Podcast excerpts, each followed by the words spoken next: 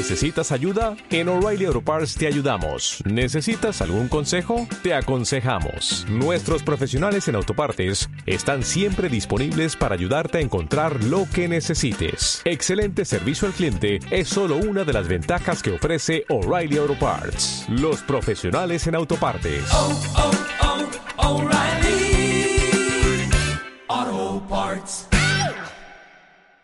Comentábamos el modelo de la señora. Horroroso, horroroso. Bueno, Candela, solo es un traje, ¿eh? Horroroso. Oye, es libre de ponerse el traje.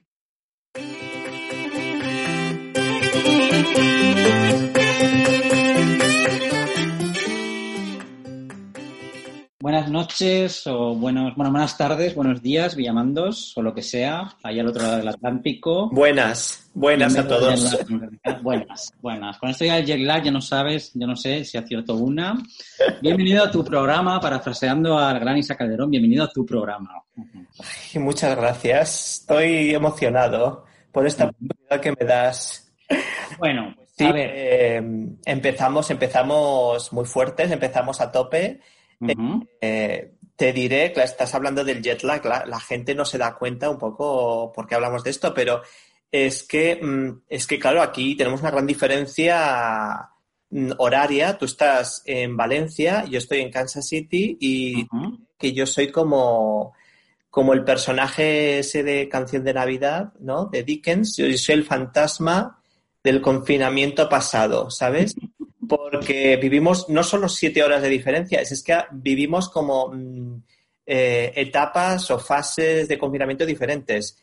Yo, te voy a contar, Senis, yo me sigo confinando. A mí me da igual lo que digan, lo que diga mm, el señor presidente T, ¿eh? no Ujú. puedo pronunciar su nombre, pero me da igual, yo me sigo confinando, a mí no me van a pillar, no me vais a pillar en la calle. Eh, estamos en Kansas City, eh, para mí, en fase menos 5, porque la gente lo está pasando por el forro, pero estamos en diferentes franjas horarias y mentales. Exactamente. Aquí ya sabes que estamos un poco más relajados en el confinamiento. Tenemos al señor Fernando Simón, que es como la antítesis del señor T que dices tú, de la nueva masculinidad y todas estas cosas, que nos dice lo que podemos y no podemos hacer. Y de momento, pues estamos un poco, un poco más relajados. y tal. Salimos a la calle, hacemos cosas y todo esto. Y ya está. Qué bien, qué suerte. Pero bueno. Sí, Bueno, sí. tengo que decir que Villamandos y yo estábamos condenados a entendernos porque él da clase en una ciudad que es Kansas City, que todo el mundo piensa que está en Kansas, pero no, está Pero en no. Missouri, ¿verdad? Pero Missouri, no. Está en Missouri. Y yo doy clase en una ciudad que es Teruel, que todo el mundo cree que directamente no existe. Así que realmente este podcast tiene más cosas en común, ¿no? Es decir, porque los dos estamos un poco desubicados, ¿verdad? O sea, Joder, y, y la cantidad de bromitas que hemos tenido que aguantar todo este tiempo, eh, o sea, Teruel, Kansas City, Dorothy, en fin. No, no, o sea, no, no, no empecemos por ahí porque mal. ¿no? los amantes de Teruel, tonta ella, tonta él, to- todas esas cosas y ya está. Pero no, aquí vamos a hablar de otras cosas, ¿no? O sea, Eso. En realidad es un podcast que nos hemos quedado porque nos da la gana, ¿no? O sea, porque nos da la gana y ya está. Y vamos a empezar un poco contando eh, el origen, bueno, no el origen, sino un poco yendo al principio del asunto, ¿no? Porque antes de empezar el podcast ya teníamos un gran conflicto antes de empezar. Y el gran conflicto de este podcast era statement sí, statement no, ¿verdad? Claro, o sea, declaración de principios, ¿no? Que para los que no sean tan anglófilos como Senís, ¿verdad? Claro. ¿De qué va el rollo, no? A ver, es que, a ver, esto es, a ver, esto es una combinación de alguien que da clase y vive en Estados Unidos y alguien que vive y da clase en España. Entonces, claro, la parte paleta del asunto, que soy yo, que estoy aquí, obviamente, o sea, que no soy bilingüe, ni he ido a colegio de pago británico, ni esas cosas, ni soy como mis sobrinos, todos hablarán tres lenguas antes de que tengan seis años, porque todos andan por el mundo. Pues claro, piensa, yo quiero hacer un statement, porque un statement está muy bien, ¿verdad?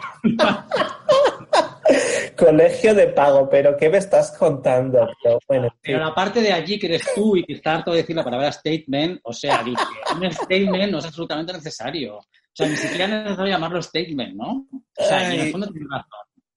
Tienes toda la razón. Sí, bueno, eh, statement, bueno, no lo sé, o sea, es importante, sí, ¿no? Para tener un punto de referencia, pero mm, no sé, un manifiesto, un- lo que pasa es que, claro, luego nos arriesgamos porque decimos lo que vamos a hacer y luego no lo cumplimos, a ver, a ver cómo vamos a quedar, no vamos a quedar en Pues bueno. cuadro, ¿no? Entonces da igual, porque yo ya he dicho la palabra statement 50 veces. no importa, olvida toda esa parte. Ya está. Así que da exactamente igual. O sea, que haya statement o no statement da exactamente igual. Pero sí que tenemos un tema sobre el que vamos a hablar. ¿no? Eso sí. vamos a hablar cada, bueno, cada programa, si llegamos a más programas, y para que la gente diga que, mm, que, hacemos las cosas seriamente, ¿no? Okay.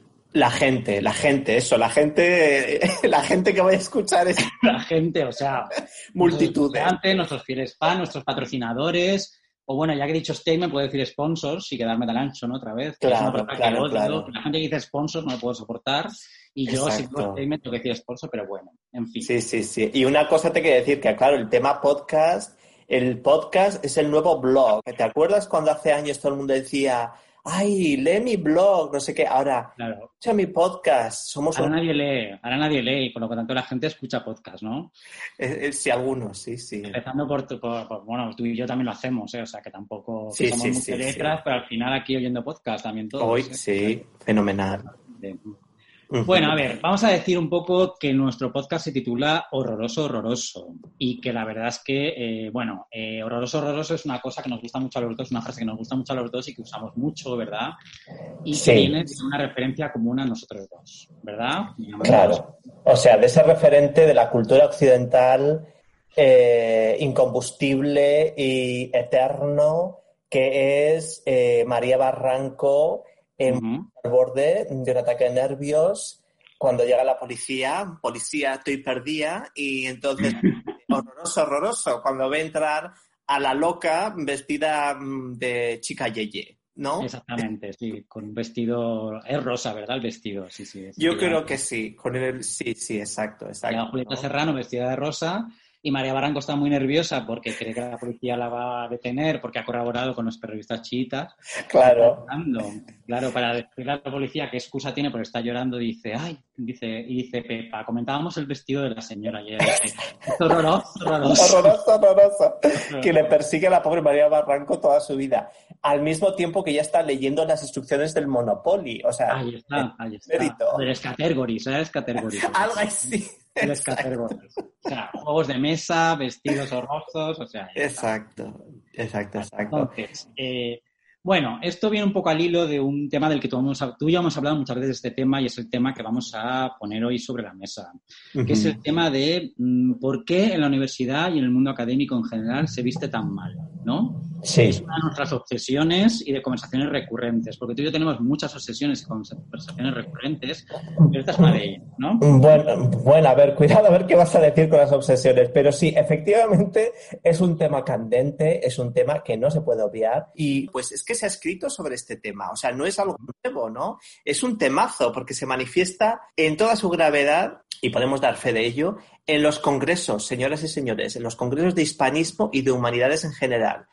Porque vamos a ver, mm, Senis, cuéntame tú, dime, ¿cómo es posible que gente que se dedica a estudiar, pues no sé, la literatura, el arte, la filosofía, el pensamiento, el cine, es decir, cosas Mm, relacionadas con la belleza, la estética. Mm, ¿Cómo es posible que esta gente vaya hecha unos zorros? ¿Me lo quieres explicar, por favor, Senis? Es que es muy difícil de entender. Yo no tengo todavía la respuesta, pero es una cosa que he observado también, ¿no? Es decir, sobre todo en los congresos, porque en los congresos tú conoces a gente de otras universidades y dónde ves. Vale, aquí también pasa, ¿no? Es decir, y sobre todo en los congresos donde la gente supuestamente se viste bien para hablar, ¿no? Para dar la cara. Y entonces cuando dices, ¿te estás vistiendo bien de verdad? O sea, ¿tú crees que vas ¿Tú crees que estamos quedando como un poco superficiales? Exactamente, exactamente. Pero bueno, tú te has documentado al respecto, ¿verdad? Y tú tienes una respuesta sobre por qué eh, en la universidad se viste tan mal, ¿no? Tú has, has fuentes de reconocido prestigio para ello, Exacto, exacto. Yo me he documentado y yo eh, en, eh, he encontrado en Gentleman's Gazette que suena, pues eso, suena como una publicación ahí medio apolillada, así una cosa un poco turbia de los años 70, así una publicación para caballeros, o sea, medio soft porn, no se sabe, ¿no? Pero mira, aquí dicen una cosa muy interesante, que es que se ha estudiado este, este caso, ¿no? Y se explica eh, por varias razones. Ah, eh, ¿Te lo cuento o no te lo cuento? Ah, cuéntamelo, porque ardo un deseo de que me ilustres. Algo. Vale, vale. Pues mira, eh, la primera de todas es que... Mm, la gente o los profesores ¿no? Eh, se visten así de una manera así como zarrapastrosa, ¿eh? zarrapastrosa, porque aquí en Estados Unidos llega a, a, casos mucho peores que, en España, eso te lo puedo asegurar, para eh, mostrar cercanía con los estudiantes, es decir, para no parecer como distante, digamos, ¿no? Eh, bueno, no lo sé. También es verdad que incluso entre los estudiantes aquí es una cosa tremenda porque a mí me llegan en pijama. O sea, llega cierta época del semestre que me llegan en pijamas mm, así, tal cual, ¿no? Pero en pijama directamente, desde, casa. Eh, sí, sí, o sea... Para una sudadera encima, ¿no? Sí, sí, así tal cual. Sobre todo si viven en las residencias universitarias, o sea, que están ahí al lado, dicen, pues ¿para qué me voy a duchar? O sea, claro, directamente, voy a casa.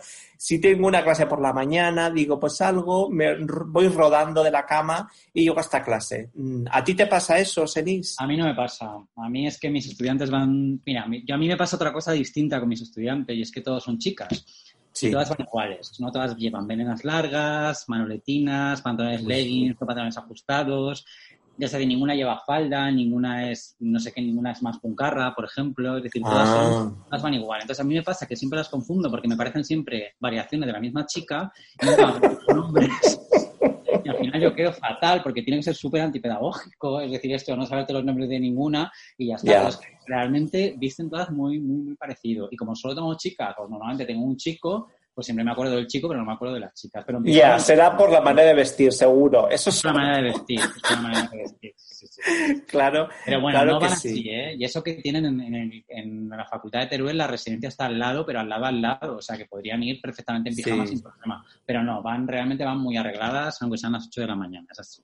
Yo creo que eso es una diferencia en general, ¿no? O sea, como también mm, en, España la gente, o sea, la parte positiva es que la gente a lo mejor se, se le ocurra un poquito más, la parte negativa es que la gente juzga mucho más. O sea, que si tú te subes al, eh, al, al, bus urbano o lo que sea, la gente te mira de arriba abajo y te echa unas miradas asesinas y dice, ¿pero dónde vas?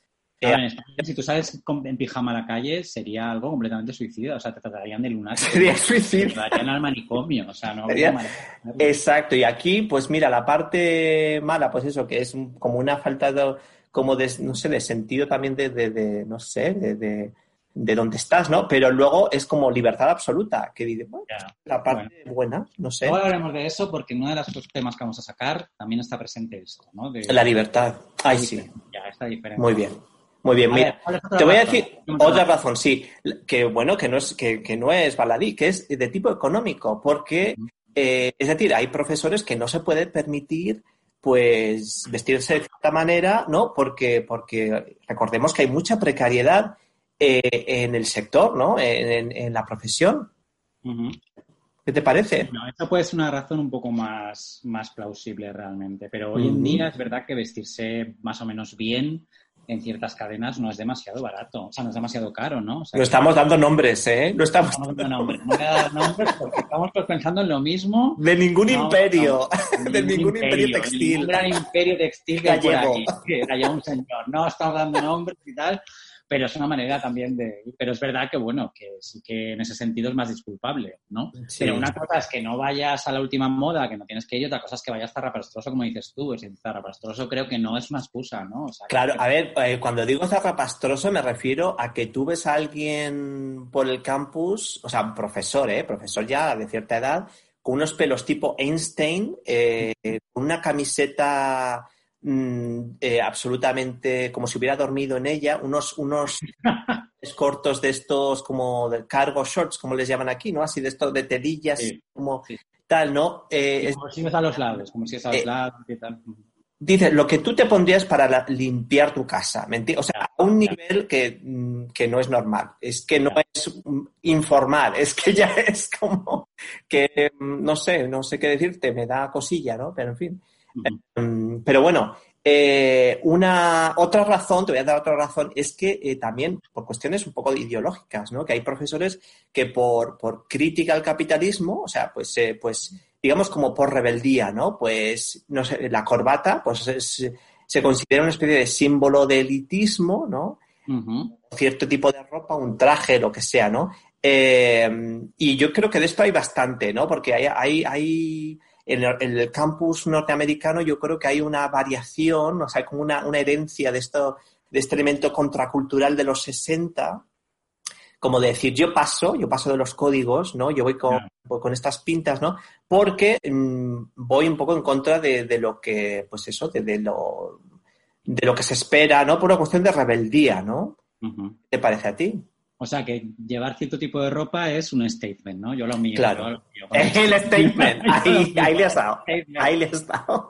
Qué ganas tenías de meter la palabra, ¿eh? Claro, quizá aquí en España está menos marcado. Lo que sí que está aquí en España muy marcado es la diferencia en el vestir y en el de los profesores y los alumnos según las titulaciones. Es decir, que eso no sé si pasa en Estados Unidos. Es decir, hay titulaciones que tienden a vestirse mucho más atildadamente, por ejemplo, Ay, los sí. alumnos de Derecho, de Económica, Ay, sí. de Uy, Empresariales. sí, sí. Y sin embargo otros alumnos, otras titulaciones no está, no está tan marcado. Pero sí, hay cierta tendencia, hay cierta alergia a la corbata, por ejemplo, ya no se ven muchos profesores con corbata. Y yo creo que esa idea también está aquí, ¿no? Pero yo creo que eso también tiene que ver con el hecho de mostrar cierta cercanía con los alumnos, ¿no? Con el hecho de no, de no parecer demasiado distante. Pero bueno, son tres razones que no resuelven nuestro misterio, ¿no? Nuestro enigma de por qué se viste tan mal, ¿no? Claro, bueno, y, y no, y no hemos comentado, claro, no, no hemos ahondado mucho en el, en, el, en el tema de los congresos de hispanismo, pero es que ahí, a ver, mm, es que, por ejemplo, el tema en, en Estados Unidos, ¿no? Está el tema zapato ortopédico, ese zueco, ese zueco, ay, qué, qué, qué, em, qué calzado tan cómodo voy a llevar yo aquí y tal. Dices, pero bueno, esto es ortopédico, ¿no? O sea, mm, esto es como unos crocs, ¿verdad? Pero sin agujeros, o sea, es, es una cosa un poco así de pepona, de, de, de, de muñeca pepona, eh, en fin. Es, es muy heavy, es, es una cosa muy horrenda, vamos, no sé unas combinaciones. Pero bueno, aquí entramos un poco en la cuestión del gusto, ¿no? Del gusto. Del buen gusto, que esto es algo pues muy resbaladizo porque Humberto Eco, ¿eh? Humberto Eco decía que, claro, todos, mm, todos piensan que tienen buen gusto, ¿no? Pero Claro. eh, a ver Tú y yo pensamos que tenemos buen gusto, claro. Tú y yo. Claro, claro, o sea, uno, ¿quién va a decir, va, pues soy un desastre? No, no, pero es que ¿quién pone los límites? Esto es eh, muy complicado, ¿no? Es todo muy complicado, realmente. Y es un tema más, digamos que es un tema más complejo y que da más de sí de lo que, de lo que parecer, ¿no? Y por eso, pues, eh, al hilo de esto, el tema de hoy, el tema que vamos a proponer en nuestro horroroso, horroroso del principio, relacionado con todo esto, vamos a destacar una serie de referencias, cada uno de nosotros, que nos parecen importantes y que nos parecen significativas, de obras de arte en general, literarias, cinematográficas, canciones, etcétera, que den importancia al hecho de vestirse, ¿no? Es decir, Sí. algo que parece completamente superficial, pero que luego vemos que no lo es, porque realmente estamos juzgando siempre a la gente por cómo viste y estamos Ujú. opinando de ella antes de conocerla incluso por la manera en la que van vestidas, las combinaciones que hacen, ¿no? Como lo acabamos de hacer, como acabamos Totalmente. nosotros mismos. Totalmente. Bueno, entonces hemos elegido cada uno de nosotros tres referencias que vamos a exponer aquí y que nos parecen importantes o nos parecen iluminadoras de todo este tema que estamos tratando sobre el hecho de vestirse y cómo vestirse. Bien, entonces, a ver, ¿cuál es tu primera referencia, Villamandos? A ver, mi primera referencia, bueno, yo quiero decir, eh, lo primero de todo es que yo soy anti, anti compras, anti ir de compras, ¿eh? O sea que, que, que, que, mm, vamos, mm, yo lo evito totalmente, ¿eh? Pero sí que es ¿Y, verdad. compras- y cómo te compras la ropa entonces? si Uf, Yo voy a tiro hecho, no, no, yo voy a tiro hecho, yo voy en plan, necesito una camisa blanca y yo voy y, y, y voy a por las camisas blancas y ya está. O sea, es que cada vez aguanto menos de probarme ropa. Primero, que los probadores están hechos, están diseñados por algún tipo de ingeniero malvado donde todo el mundo mm, sale fatal. O sea, esa iluminación, a ver quién queda, quién está satisfecho. Te pruebas algo en esos probadores Nada. esa luz cenital y tú quieres salir corriendo, ¿me entiendes? Entonces, no, eh, no, yo cada vez tengo menos paciencia. Entonces yo voy a tiro hecho y, y ya está. La verdad que, en fin, pero bueno. Pero, mira, te iba a decir, eh, una, una referencia, una referencia así mm, importante para mí, porque aquí, bueno, vamos a, eh, se va a notar la edad, ¿no? Porque vamos a las referencias, yo creo que tienen una fecha, no digamos más. Pero mira, una, una película que a mí me pareció así como muy, no sé, muy icónica de esto, ¿no? Es Drácula, el Drácula de del año 92. Sí. ¿Qué te parece?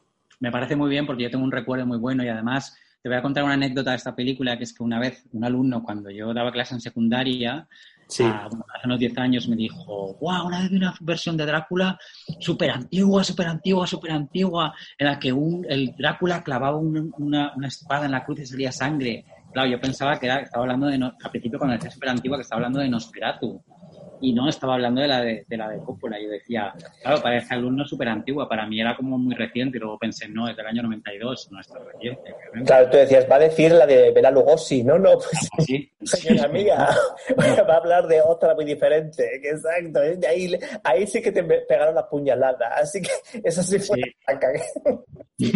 Pues mira, esta película, la verdad es que no es que trate sobre vestimenta, ¿no? Pero el vestuario, la verdad que es muy, o sea, participa un poco de, de lo teatral, de lo teatral que es la película, ¿no? El vestuario muy famoso fue creado por una, mm, por una diseñadora japonesa, Eiko Ishioka, ¿no? que ya venía del teatro, venía del mundo de la ópera, del teatro, ¿no? había hecho muy poco cine, hice- hizo después poco cine también, o sea, cuatro películas, ¿no? Pero se hizo muy icónico porque mm, se alejó de la imagen tradicional de Drácula que teníamos, ¿no? Bela Lugosi, la capa típica, Capa negra, sí. Exacto, ¿no? Que era como que no se podía salir de ahí, ¿no? Y entonces eh, resulta que a, a este, a Coppola, pues que Coppola pues es una persona bastante ambiciosa de tener ahí, pedir ahí, eh, eh, bueno, unos presupuestos que te mueres, le dijeron, no, majo, mm, no, eh, te vamos a dar muchísimo menos. Y él dijo, vale, pues, entonces, ¿qué hago? ¿Me lo como con tomate? No, dijo, le dijo a Eiko, Eiko, maja, mm, el vestuario va a ser importantísimo porque el vestuario va a ser como el, el- el- el escenario, digamos, ¿no? O sea, le dijo eso, ¿no? Y entonces, eh, por ejemplo, cuando Gary Oldman, ¿no? Este actor que está como, como una chota absolutamente y maravilloso, aparece con ese kimono enorme, con esa cola, ¿no? Esa cola que trae, que es como una cosa entre geisha, entre no se sabe qué es, como una especie de Esa pintura de Clint también está ahí, ¿no? Sí. Claro, claro, claro. No, pero es como, una, Sí, es ya. como un insecto, como un traje de boda, ya no se sabe qué es, ¿no? Sí. Pero es que es fascinante, ¿no? O sea, es que, Completamente andrógino, además, ¿no? Es muy andrógino el vestido. claro, ¿no? ahí está la cosa, porque dices, esto queda, queda muy ambiguo, ¿no? O, o por ejemplo, eh, eh, por ejemplo, cuando aparece, claro, y que eh, te- luego viene el tema del dandy, ¿no? Porque, bueno, que luego se ve más claro. Pero bueno, también la armadura, por ejemplo, la armadura que lleva, ¿no? Se supone que Drácula está ahí todavía como ser vivo, digamos. eh, es una armadura hecha de escamas, ¿no? Escamas gigantes, ¿no? Que también es un insecto, ¿no? Pero al mismo tiempo es, eh, lo- según, según la diseñadora, ella quería hacerlo en rojo, con esas nervaduras, como si fuera un cuerpo humano sin piel. Si fuera, Sí, tiene esa pinta de escarnado, tiene esa, esa aspecto Claro. descarnado, ¿no? Claro, claro, en, ¿no? Exacto, ¿no? Porque, porque para un poco para escenificar la sangre, o como decir, no, la sed de sangre que tiene Ujú. el personaje, porque está ahí bueno, cargándose a todo el personal, ¿no? Eh, entonces, claro, esto es que es una imaginación eh, im- impresionante, ¿no? Drácula, por cierto, pues es una novela de 1894 eh, de Stoker, Bram Stoker, que se casó con Flores Balcom, que por cierto había sido anteriormente pretendida por Oscar Wilde, ¿no? Eh, bueno, qué buen ojo tuvo la Florence, ¿no? Porque en este Mejor, caso, mejor, mejor. con Bram Stoker o con Oscar Wilde, mira, mejor me caso con este. Mejor me caso con Bram Stoker, que será rarito, pero menos rarito que el Pero el otro es demasiado. Vale, y entonces, pues entonces, claro, pero aquí recordamos que, claro, Oscar Wilde fue un modelo de dandies, ¿no? Que volveremos ya al tema de dandy otra vez, eso seguro. Esto lo tenemos que sacar otra vez. Ese Esto es un, tema, es un temazo, por Dios, ¿no? Pues entonces, claro, la película convierte a Drácula también en un dandy, ¿no? Y cuando llega a Londres, realmente lo viste a la última moda, ¿no? Realmente. Claro, con, esa, esas con esas, esas gafas así como de colores, así como esos ricitos, ¿no? O sea, es una cosa muy interesante, que es una figura, el dandy es como una figura masculina, pero siempre con elementos femeninos, ¿no? O sea, que, que una cierta, un espectáculo de, del yo a través de la ropa, ¿no? Por cierto, te voy a dar ya la última referencia ya, y pasamos a la tuya, es que Ishioka, la diseñadora, dirigió Ujú. el videoclip de Cocoon de Bjork. Ah, sí. Aquí, si no estamos dando nuestra edad, eh, Ahí está. vamos. Y luego hice el vestuario de la película esta que hizo Ray Loriga sobre la vida de Santa Teresa de Jesús. ¿Qué me dices? Sí, bueno, creo que fue ella, luego lo miraré, pero creo que hacía el Uh. vestuario, la, la que hizo con Paz Vega, que se llama Teresa al cuerpo de Cristo, Uy, que Dios. tiene dos cosas preciosas esa película, que es la música, por un lado, que la recomiendo mucho, Sí. y el vestuario. El resto no voy a hablar. Porque no voy a hablar de ello. Dejémoslo ahí. Lo dejamos ahí, me, he retrotado ahora mismo. O sea que sí. Bueno, hay que decir que Isio Isioka, o como, no sé cómo se llama, eh, ay, Sí, no- la. Ishioka. que ganó Sí. el Oscar por esta película, uno de los Oscars sí. más merecidos, porque realmente es un vestuario muy poco convencional. Y generalmente los Oscars eh, premian vestuarios como muy de película de James Ivory, que es como todo muy bien hecho, pero no. Sí, muy bonito, sí, muy, muy, sí, es verdad, es verdad. Muy bien. Bueno, Bueno, ¿qué- yo voy a decir tú? mi referencia número, tercera referencia, y es una canción de Dolly Parton, aunque parezca mentira, ¿vale? ¿Ese es el título de la canción, aunque parezca mentira? No, eh, no, pero podría serlo. Bueno, a mí, a ver, Dolly Parton es un personaje que me, que me una personaje, diga algunos, que me fascina. Sí.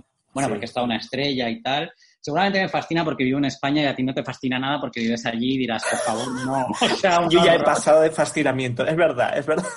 Ahí está, por eso eso, bueno. Y como me fascina un poco la música country y toda esta escena que hay alrededor, eh, por ejemplo, hay una serie que se llama Nashville en la que se ve que es una empresa enorme, la mueve cantidades de dinero ingentes, Uh, pero es, una, sí. es una empresa musical, o sea, un tipo de música que aquí no, no, no existe, o sea, pero que No. realmente tiene un mercado grande y que está ahí, ¿no? Y tal. Bueno, a ver, eh, Dolly Parton, antes de entrar en harina de la canción, voy a destacar dos frases de Dolly Parton que son legendarias y que tienen que ver con el tema de hoy. La primera Sí. es de su autobiografía, en la que dice algo así como, mm, eh, necesito gastar, yo gasto mucho dinero en parecer tan vulgar, cariño. Dice. Me encanta, Eh, me "It takes a lot of encanta. time and money to look this cheap. Es decir, hace falta mucho dinero y mucho tiempo para parecer tan vulgar, cariño. O sea, como diciendo, Cariño. ¿tú crees que soy una tirada? Perdona, bonita. mujer así vestida de la vida? No. Es que esto tiene un gran, una gran preparación detrás, lo cual nos hace ver que el artificio existe y que el artificio está con todos nosotros. Y cada vez que nos ponemos sí. una prenda de ropa, Sí, estamos sí. haciendo una declaración y estamos construyendo una especie de personaje, ¿no? Exacto, un La segunda, statement. frase, la segunda frase la dice, eh, no la dice ella, la dice su personaje en de Acero, que es una película muy reivindicable hoy por el tema este de la sororidad, o sea, fue una película un poco adelantada, en el que está un reparto espectacular, en el que está entre otras Julia Roberts ahí, uno de sus primeros papeles. Ah, Magnolias de acero. Ay, Magnolias Dios acero, mío. Ay, Dios Pues Dolly. Parton en esa película hace de peluquera, cuya pareja es Sam Shepard, que es para partirse de risa, y tiene la memorable frase de no hay, no, la, la belleza natural no existe. Es decir, there is no Yes. such thing as natural beauty. Es decir, Muy no bien. existe la belleza natural.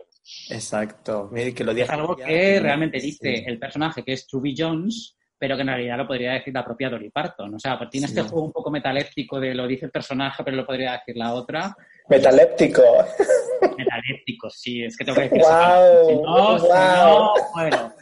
Bueno, pues Dolly Parton tiene muchas canciones muy bonitas y además yo siempre creo que hay una conexión entre la música country y la copla porque todas cuentan historias desgraciadísimas y desgarradísimas realmente, es decir, siempre y muy narrativas siempre. Y entonces Sí. Dolly Parton tiene una canción que se llama Coat of Many Colors, es decir, el abrigo de muchos colores. El abrigo de muchos colores es una canción narrativamente perfecta porque tiene introducción, desarrollo y conclusión, es decir, y además cuenta una historia.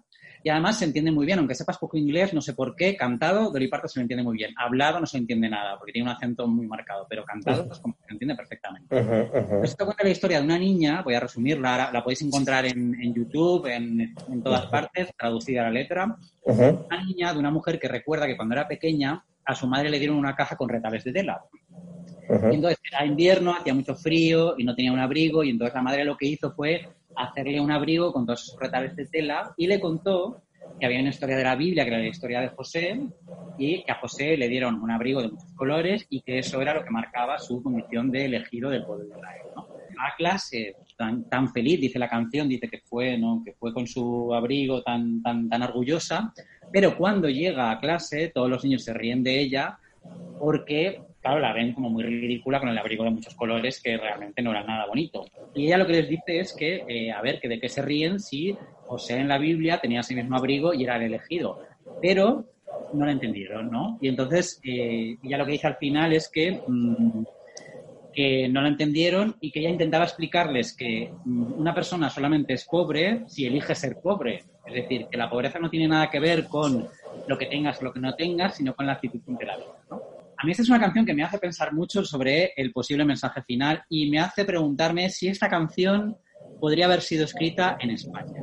Me lo pregunto Oh, por la siguiente razón. Porque en España tenemos una tradición que justamente eh, promueve y preconiza lo contrario, el hecho de aparentar. Es decir, a ver, esta niña se va a la escuela con un abrigo hecho de retales y va diciendo, como su madre le ha contado, Jesús, eh, José en la Biblia tenía este abrigo y ella dice, voy tan orgullosa como abrigo de retales y me da Sí. igual porque sé que es de la Biblia. Sin embargo, en España, la gran literatura española trata precisamente de lo contrario, del hecho de aparentar que no se, que no se es pobre.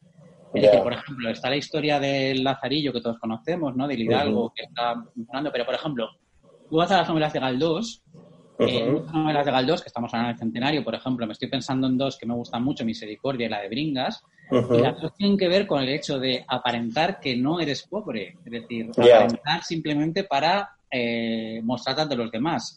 Que lo puedes comparar, por ejemplo, con, eh, por ejemplo, todos sabemos que Madame Bovary al final se suicida porque estaba hasta arriba de deudas, pero estaba hasta arriba de deudas no para aparentar, sino para tener una vida que se pareciera más a la vida romántica que quería tener. Los personajes españoles de estas novelas españolas generalmente lo que quieren es aparentar, ¿no? Entonces, Sí. te pregunto a ti, ¿tú crees que esta, esto es verdad como persona que vive en Estados Unidos? Es decir, Uy. ¿tú crees que esta canción- Ay, Dios mío.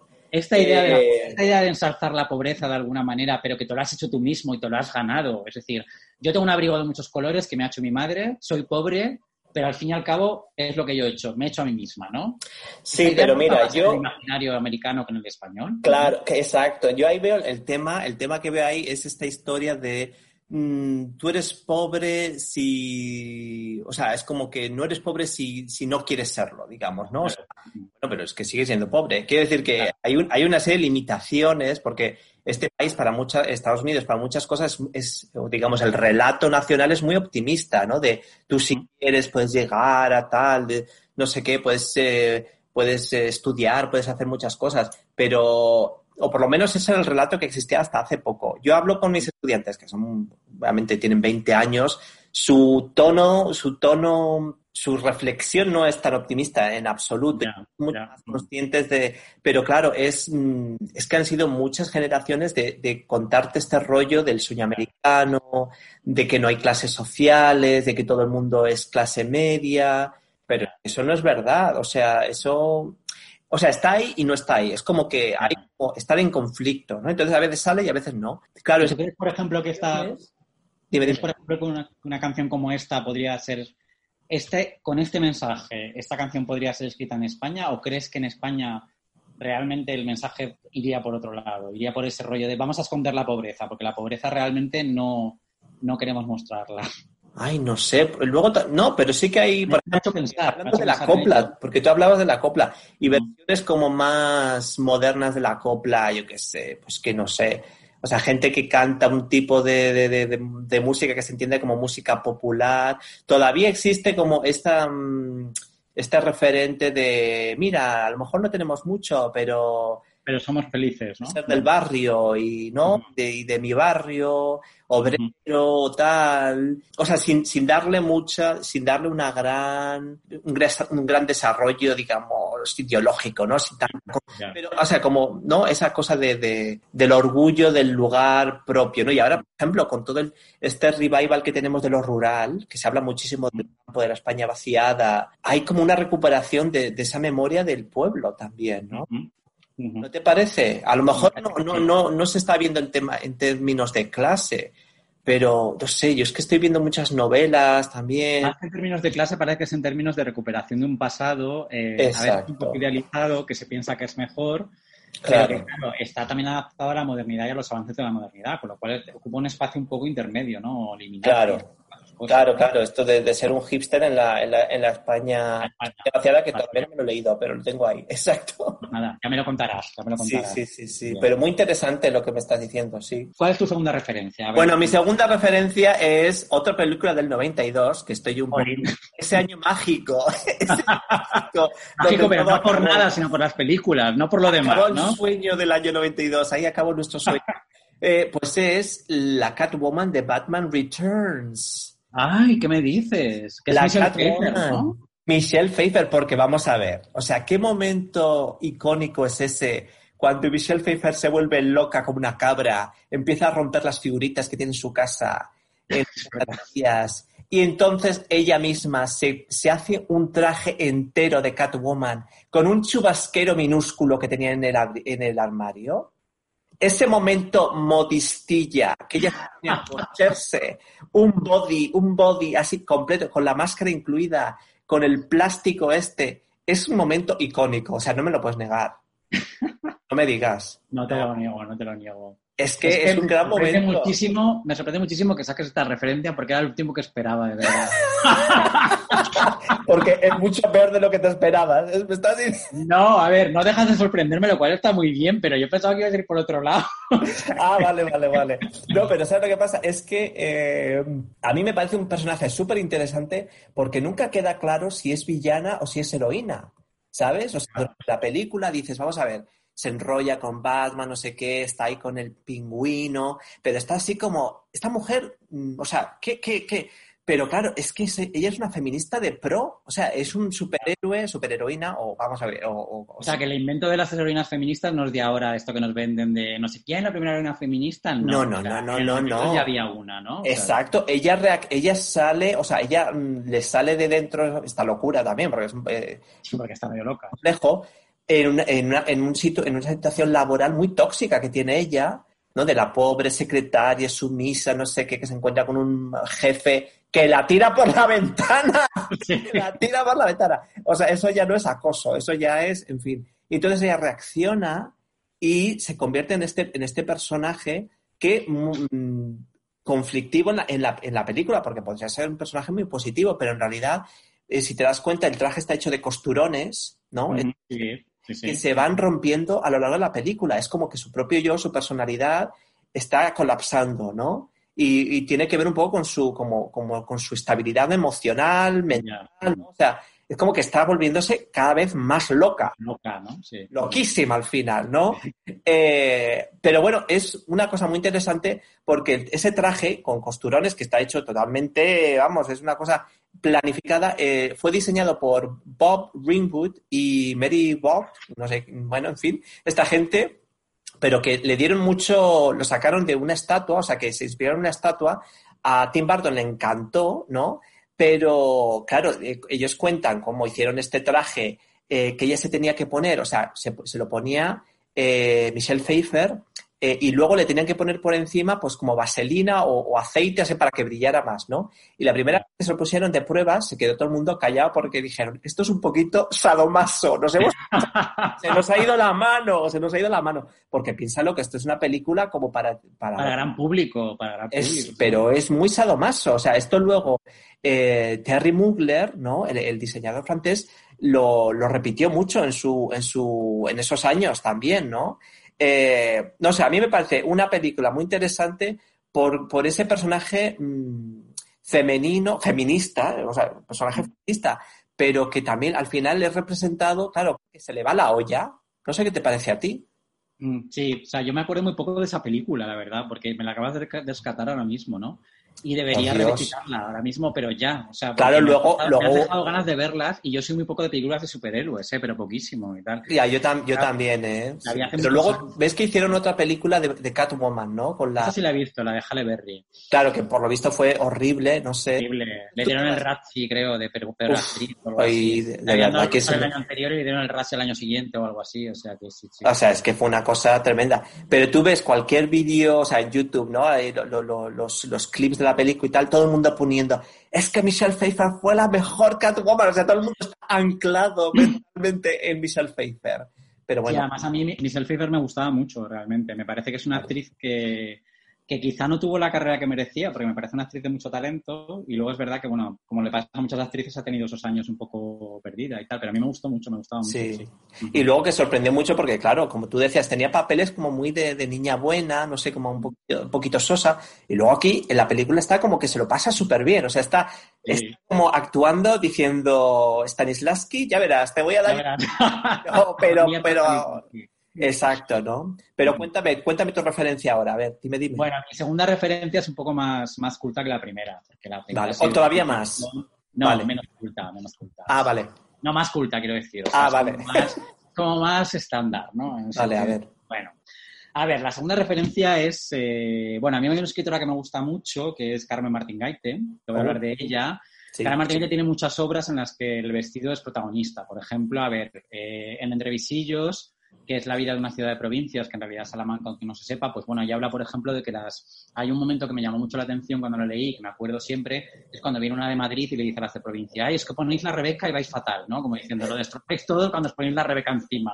O Sí, sea, las de sí, provincias sí. y tiene muchas novelas en las que hay un protagonismo bastante importante. Por ejemplo, en el cuarto de atrás habla de la ceremonia de ir de modista, es decir, lo describe punto por punto muy bien lo que suponía antes ir de modistas, es decir, encargarle que había dos tipos de modistas, las que eran simples costureras, pero las que eran modistas de verdad. O sea, había toda una jerarquía entonces que hoy en día se ha perdido. Bueno, lo de, la, lo de la costura está recuperado un poco en algunos sitios, como un poco hister, como has dicho tú antes, pero bueno. No quiero hablar de una novela, sino que quiero hablar de un ensayo que cuenta cómo el vestir no era una simple cuestión de gusto personal o de ceremonia frívola y privada, sino que podía convertirse en un debate nacional que afectaba la órbita de la identidad y de la protección orgullosa del autóctono frente a la invasión extranjera. Me estoy refiriendo, claro está, a su ensayo Usos amorosos del 18 en España, que recomiendo vivamente a todo el mundo desde aquí. Es decir, es un gran, es un gran libro, un libro muy entretenido, porque habla de cómo, un poco cómo empezó a cambiar la vida española con la llegada del 18 y la llegada, sobre todo, de la influencia francesa extranjera, cómo empezó un poco a despuntar tímidamente la cultura del ocio, del consumo, Ujú. de la- del lucimiento, por ejemplo, o cuando empezó a bajar la idea del lujo y el esparcimiento como estilo de vida en nuestro país, cuando las mujeres empezaron a salir y a dejarse ver y, por lo tanto, a figurar y a lucir. Bueno, en esta época ella habla de varias modas extranjeras que mm, despertaban la crítica de los moralistas, es decir, de los curas para empezar y de todos los demás. La Ujú. primera es la moda del cortejo, que es una cosa muy curiosa, el cortejo, el chichisbeo. El cortejo, chichisbeo. La gente mm, eh, piensa lo contrario, era el cortejo era una especie de amigo que tenía eh, una señora de clase alta y que la sacaba por ahí. Es decir, con Ah, es el entourage. O sea, es el entourage. Claro, Ah, ese vale, era un amigo que tenía ella, la- cuando ya empezó a ponerse de moda lo de que las señoras salieran fuera a lucirse en España, los maridos estaban muy ocupados y entonces no tenían tiempo para acompañarlas al teatro y a otros sitios de esparcimiento. Entonces surgió esta figura del cortejo que era un chico que las acompañaba por ahí. Es decir, Ay, sería ¿qué lo que chico sería? ¿Qué tipo de chico sería? Me pregunto yo. Lo, eh, lo que es hoy el amigo gay de las chicas sería el cortejo. La mariliendre, Ahí el mariquita, me estás está, diciendo. exactamente. Vale. Porque Carmen Martín Gaite insiste una y otra vez en que el cortejo no tenía exactamente connotaciones sexuales. Es decir, que podría haber habido veces en las que el cortejo y la señora se hubieran liado, porque eso no se puede, no se puede saber, pero que realmente el- la censura que provocaba el cortejo no era exactamente porque estuviera liada con otro hombre, sino porque era el que la incitaba a consumir, a salir y a salir fuera. Oh, Eso era lo amigo. peor. O sea, la mujer había estado encerrada en casa, dentro del estrado, y recibía en casa durante años, y la mujer española era una mujer de estar encerrada, y de repente... a salir. Como, en un confinamiento, por ejemplo. Estaba confinada. Ahí está, estaba como confinada, y de repente con el cortejo pues, entró en fase 2, y en fase 3, y en fase 4. y no Y sabemos qué shopping. pasa. No sabemos qué pasa. Pero Carmen Martín insiste mucho en eso. Entonces, la moda del cortejo venía de Italia y sobre todo porque hubo varias reinas italianas durante el año, durante el siglo XVIII, y entonces un poco se instauró. Pero de donde venían las modas, las grandes modas innovadoras de, de- de España en esa época era obviamente de Francia, ¿no? Y de ahí viene otra figura muy criticada, que es el la figura del petimetre, de la petimetra, del currutaco o la currutaca. Ay, me encanta esa palabra, ¿eh? El es lo mejor. currutaca, yo sabía que te iba a ganar con esta palabra Hombre. que era una- un momento en el que, claro, se ponía de moda vestir a la francesa y los que iban a la última moda, ultimísima, ultimísima moda, eran los que se consideraban demasiado influidos, demasiado afectados en el uso de todas estas costumbres y influidos por la moda, por la moda francesa, ¿no? Entonces, claro, hubo una crítica generalizada a todo esto, eh, sobre todo por parte del pueblo que se sentía excluido de estas modas y que no podía seguir. ¿Cuál fue la reacción del pueblo ante esto? Pues, eh, obviamente, eh, encastillarse en su españolidad. Y entonces, Mm. claro, dieron rienda suelta a la potenciación del antipetimetrismo, por decirlo así, que era el majismo. Es decir, Uy, mostrarse totalmente españoles, Es decir, Viva, todo, si el Eran box. Eran box, exactamente, total. Es decir, si el- los petimetres estaban marcados por maneras muy aceptadas, en cierto modo femeninas, etcétera, pues todo lo contrario. Es decir, eh, maneras muy bruscas, eh, muy machos, muy... Ay, por esto, ¿no? Dios, por Dios. No hemos cambiado nada, no hemos No hemos cambiado. cambiado nada. A mí es lo que me llama la atención de esto, que no hemos cambiado nada. Pero se produce una, una evolución muy interesante, que a mí es lo que me interesa destacar aquí de lo que dice Carmen Martín Gaite, que es cuando los petimétres y las petimetras y las modas francesas se extendieron a las clases medias y a las bajas, ¿qué Ujú. ocurrió? Que, claro, la aristocracia tenía que eh, distinguirse de alguna manera. Entonces, la aristocracia lo que hizo fue adoptar el majismo como Anda. es decir, cuando la clase baja y alta se vestía como la, la francesa, ellos decidieron vestirse como majos y majas. Es decir, Como una manera completamente impostada que nos hace sí. ver que lo que nos dice Bourdieu de la distinción, que yo voy a citar a Bourdieu aquí porque obviamente tengo que citarlo porque si no, nadie. Si no citas a. Bourdieu no eres nadie, o sea, ya está. O sea, Esta yo- distinción ya estaba, ya estaba presente en ese siglo, es decir, las clases altas siempre tienen que distinguirse y entonces cuando Claro. las clases bajas empezaron a vestirse como las clases altas, las clases altas dijeron, pues nosotros nos vamos a vestir como los majos. Y de ahí que haya toda una serie de, mm, por ejemplo, de zarzuelas que tratan de esto, zarzuelas de esa época, y también las pinturas de Goya, por ejemplo, la gallinita ciega y todo esto, en Sí. realidad están mostrando a aristócratas que están comportándose como majos, ¿no? Claro, Con lo así. cual, de esta manera vemos que el hecho de vestirse no es simplemente ponerse ropa, sino que es hacer una declaración de intenciones que está Claro. bastante claro, ¿no? Bien. Claro, ¿Y ¿Cuál es claro. la última referencia, llamando? Pues mira, la última, voy a quedar totalmente superficial, o sea, hoy me estás dejando fatal, ni Bourdieu ni nada, o sea, muy mal, pero mira, a- allá voy, allá voy. Pues mira, la última referencia es también, pues mira, un poco de la misma época, porque estoy yo como en, en bucle de los 90, pero es el silencio de los corderos. Anda. El silencio de los corderos, porque aquí el tema de la costura es muy heavy. Sí, No, sé, no sé si te acuerdas. O sea, no solamente tenemos a Aníbal Lecter, sí. haciendo ahí un buffet, hay un buffet libre, ¿no? Pero a ver, tenemos al personaje de Buffalo Bill. ¿Qué Buffalo Bill qué es? Sino una costurera. Buffalo es una costurera. Simplemente lo que hace es hacerse ropa con trozos de piel, con trozos de espalda de gente, ¿no? De mujeres, ¿no? O sea, aquí hay un tema también del tema, el tema de, de- de la vestimenta y la, y la identidad, ¿no? Un poco como lo que decías aquí de los, de los nobles que pa- eh, van de, de, de- de- de majos, ¿no? Y de, y de, y de clase, y de clase popular, pues eh, aquí Buffalo Bill, obviamente, pues, eh, ¿no? Pues tiene este tema de transformar el yo, ¿no? Transformarse, ¿no? Eh, por medio, por medio de la ropa, ¿no? Una ropa que es en realidad la piel, ¿no? Y, También, ¿no? Y, la- eh, y aquí nos, nos llevaría a otro tema, el tema de- de- del desnudo como, como traje también, ¿no? Pero bueno, es otro tema, ¿no?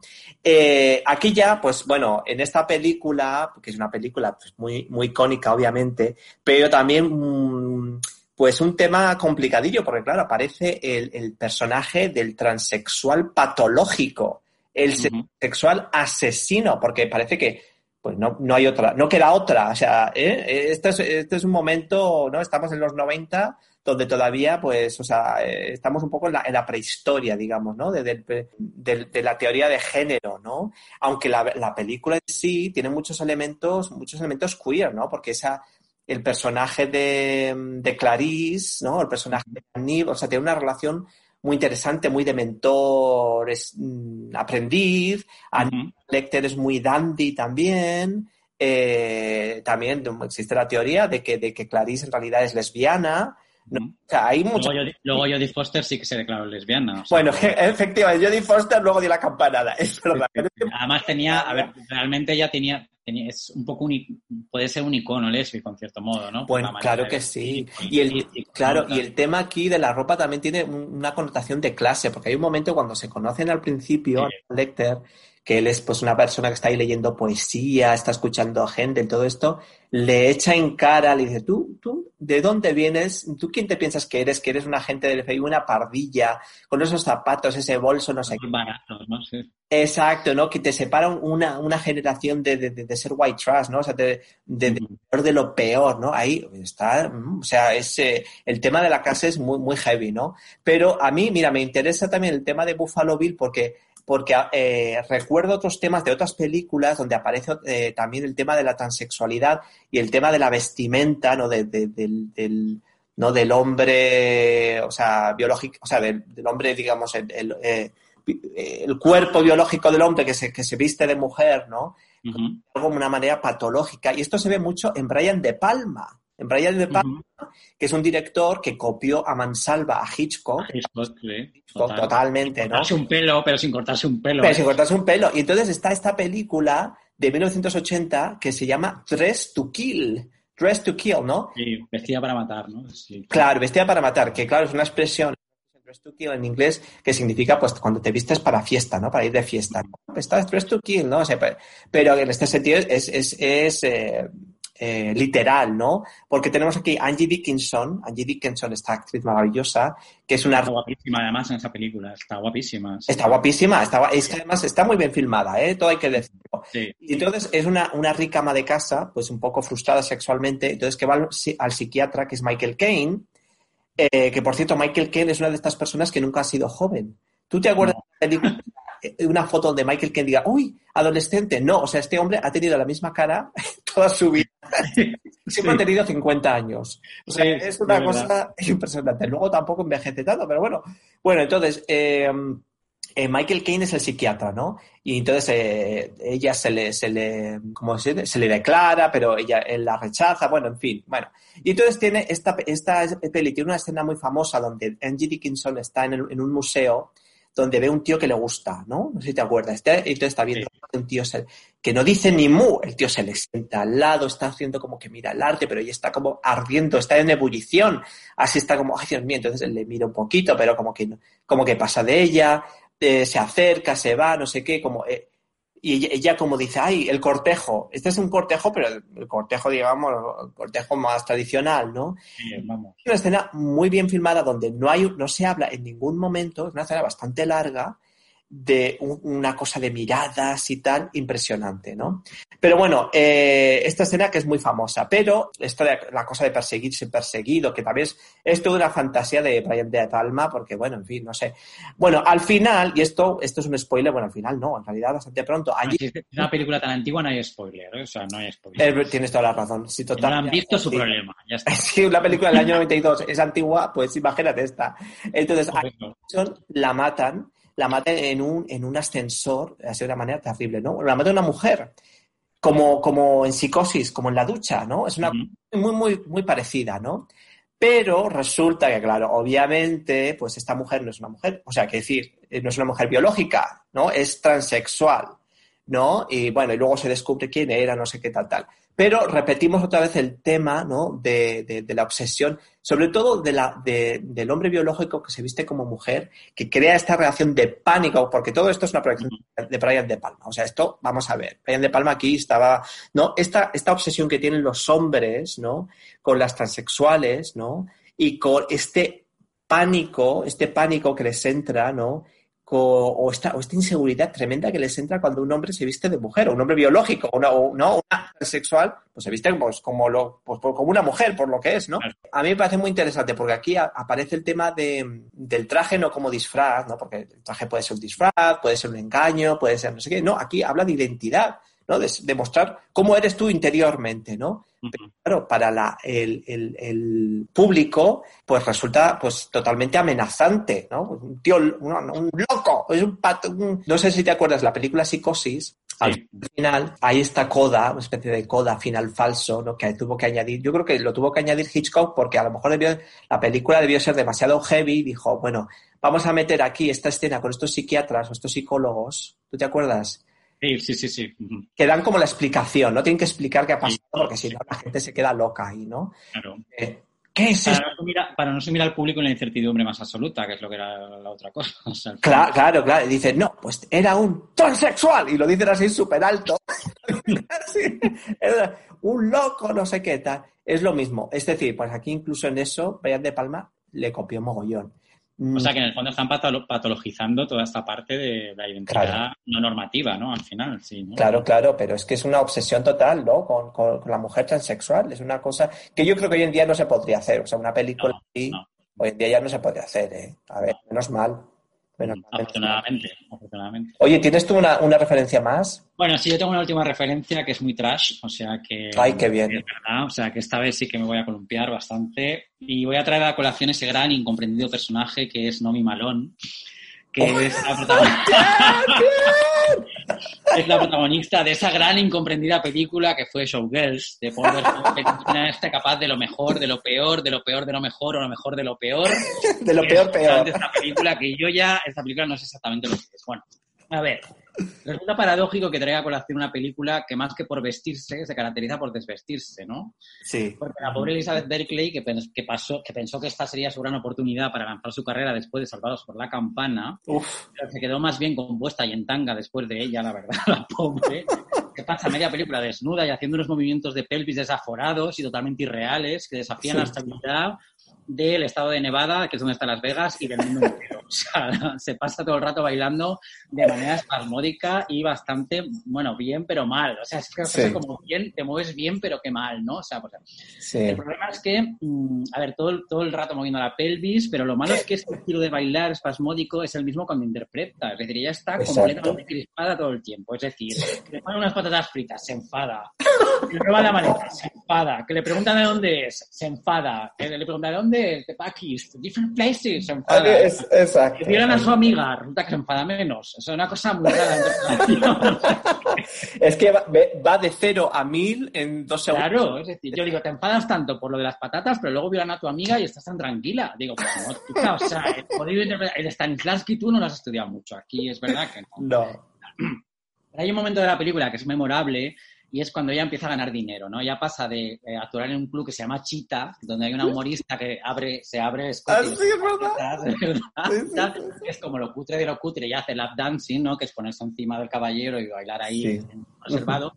Y pasa a, mm, al gran espectáculo de Las Vegas, que es Diosa, ¿no? Y tal. Entonces, claro, ella dice, bueno, ya que ahora tengo dinero, voy a comprarme algo. ¿Y qué se compra? Se compra un vestido de marca. ¿Qué marca se compra? Se compra un vestido de Versace.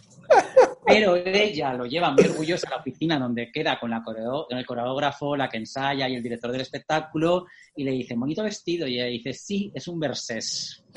Y entonces todos los demás la miran como diciendo, ¿un Versés? Y dice, sí, lo he comprado en el forum. Y dicen ellos, ah, vale. Y no la corrigen, o sea, dejan que diga Versés, ¿no? Sí. No es hasta mucho después cuando le dice ella a el agente Cooper, que no me acuerdo cómo se llama ahí, o sea, para mí siempre... Es verdad, sí, Twin Peaks, yo tampoco me acuerdo.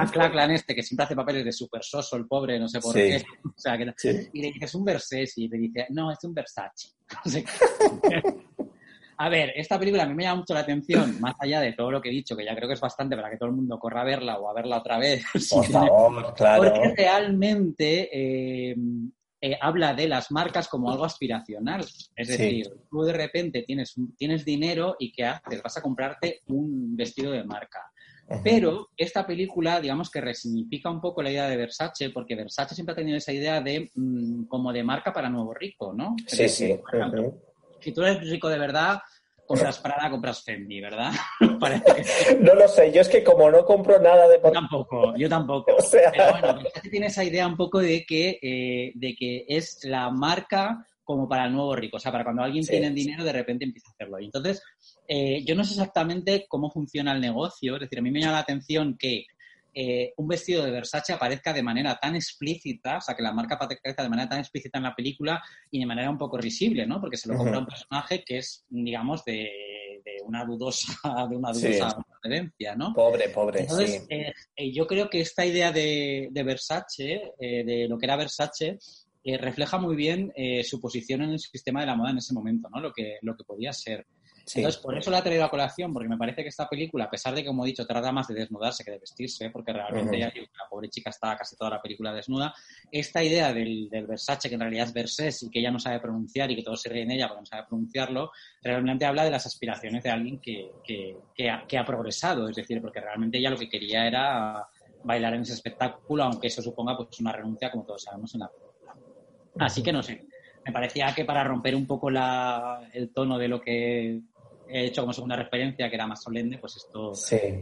No, pero es que además, es que además, eh, es que además, mira, eso es una película muy incomprendida. que es Sí. una película muy comprendida y se ha convertido en una película de culto que se sigue, se sigue vendiendo, digamos, ¿no? O sea, que se, se hacen ediciones del aniversario, no sé qué tal. Hasta hace bien poco, la, la, esta, la, la actriz esta, y la de Salvar por la Campana, esta, o sea, como que denega- eh, renegaba mucho de ella, pero ahora como que ya se da cuenta de... No, o Ya sea, no puedo hacerlo, ya. Claro, o sea, va a los festivales, a los Comic Cons, todo esto, todo, eh, a encontrarse con los fans, porque es que todavía se siguen acordando y dice, bueno, como está, ha tenido una carrera tan errática, pues mira, por lo menos esto, ¿no? Pero a mí es verdad, ¿no? Y además, mira, el tema este del Ver- Versace, claro, en Estados Unidos se, se, se pronuncia Versace, Versace, ¿no? Entonces hay otra, otro, otro plano, porque claro, la gente que sabe, sabe, digamos, digamos, la gente que sabe idiomas, pues dirá Versace como en italiano, ¿no? O sea, ahí ya todavía más, Claro. ¿no? Hay una especie de evolución desde Versace, Versace, Versace, ¿no? O Ahí sea, te quiero ver, ahí te quiero ver, exacto. Y luego es que ahí aparece el tema de la desnudez como, como otro disfraz, ¿no? Porque Sí, sí, sí. claro, como otra, otra, otro símbolo, ¿no? Otro signo de, de, de quién es, ¿no? En dónde está, ¿no? Y donde aparece como, eh, como arma, ¿no? O sea, la peluca, o sea, las perlas o lo, lo que tiran ahí por el suelo para que se caiga la otra. O sea, Ujú. es eh, brilli brilli y, y fantasía y, y artificio y exacto, o sea, es una gran película porque habla un poco ese, ese, ese mito de, de- de- de- se ha creado, una, o sea, ha nacido una estrella, o sea, es un- una que se, que se hace, ¿no? Pues, pues nada, no sé, eh, yo creo que ya hemos, hemos, hecho un repasón. Hemos agotado nuestras referencias. No hemos coincidido en ninguna, que yo pensaba que íbamos a coincidir. Oye, muy bien, ¿eh? Está muy Que, bien. oye, que no hemos hablado de Mujer Blanca Soltera Busca al final. Exactamente, no hemos hablado de esa película. momento, estiletos, Un tacón. es el tacón. tacón Es asesino. un arma. El tacón es un arma. Wow, oye, qué Eso podría ser el, eso podría ser el Accessit, ¿no? El Accessit. el. Sí, sí, sí. Pues nada, muy bien. Bueno, eh, Senis, eh, ¿qué llamándonos. Quedamos emplazados para un próximo podcast. Bueno, ya veremos de qué hablamos, ¿no? Sí, ¿no? Nos lo pensamos y sí, Pensamos. aquí confinados y asándonos a fuego lento. ¿Qué te parece? Muy bien. Y muy buenas tardes para ti. Ya casi, bueno, ya yo ya casi a buenas noches. Muy Pues- bien. Muchas gracias a todos y nos Gracias a todos y nos vemos en el siguiente.